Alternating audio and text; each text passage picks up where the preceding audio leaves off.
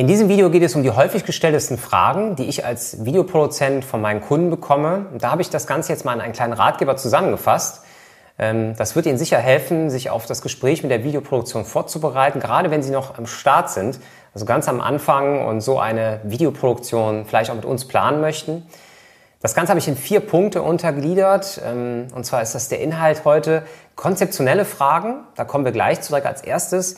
Die Fragen zur Produktionsplanung, die Fragen zur Logistik und an vierter Stelle die Fragen zur Fertigstellung und zur Postproduktion. Als ersten Punkt habe ich die konzeptionellen Fragen.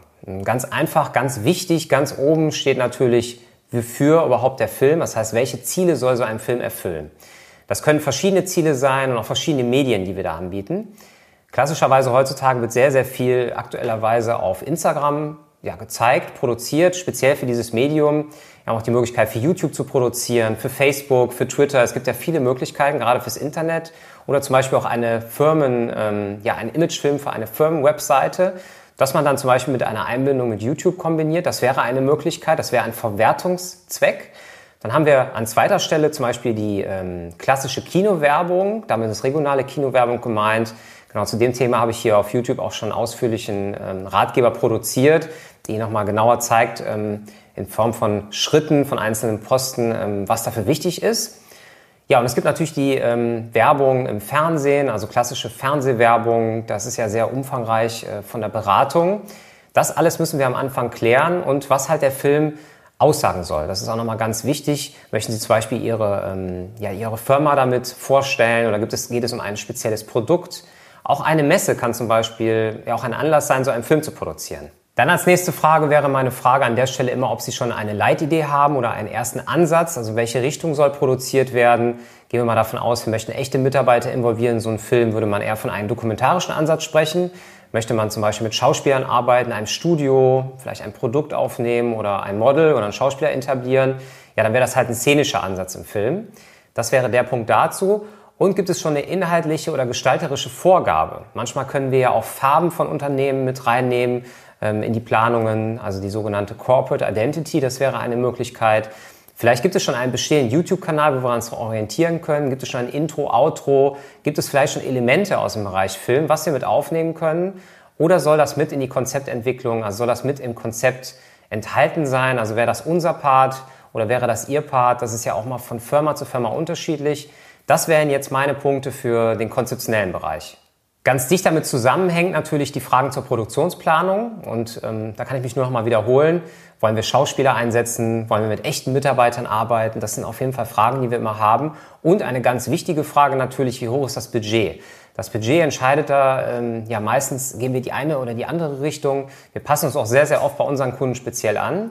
Ähm, das sollte nur im Vorfeld schon klar sein, einfach halt genau das richtige Konzept produzieren. Wir bei Kreativfilm machen das halt so, dass wir ein Konzept dann halt auch anpassen an das Budget. Das heißt ja meistens zwei, drei Ideen, wovon einer weiterentwickelt wird, also eine Idee wird weiterentwickelt. Und dann ist es halt natürlich wichtig, am Anfang schon zu wissen, welches Budget hat der Kunde zur Verfügung und dann kann man halt genau dafür halt auch das Angebot erstellen. Dann gibt's noch die Fragen zur Logistik und da ganz allgemein gesprochen, wo sollen die Dreharbeiten stattfinden? Gehen wir jetzt mal davon aus, wir haben einen, einen eher äh, szenischen Film, also mit, einer, mit einem Konzept, das wir schreiben, mit einem Schauspieler, dann wissen wir natürlich nicht genau, wo die Dreharbeiten stattfinden.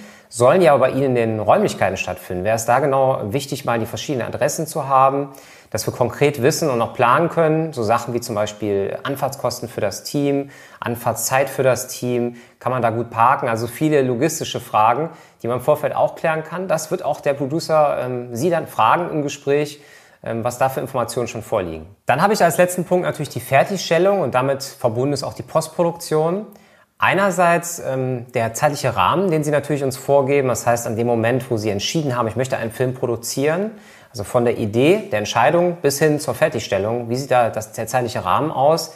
Nehmen wir mal ein Beispiel. Sie fragen heute einen Film an und möchten in 14 Tagen online gehen. Dann ist das halt eine zeitliche Vorgabe. Das wäre ein Beispiel dafür.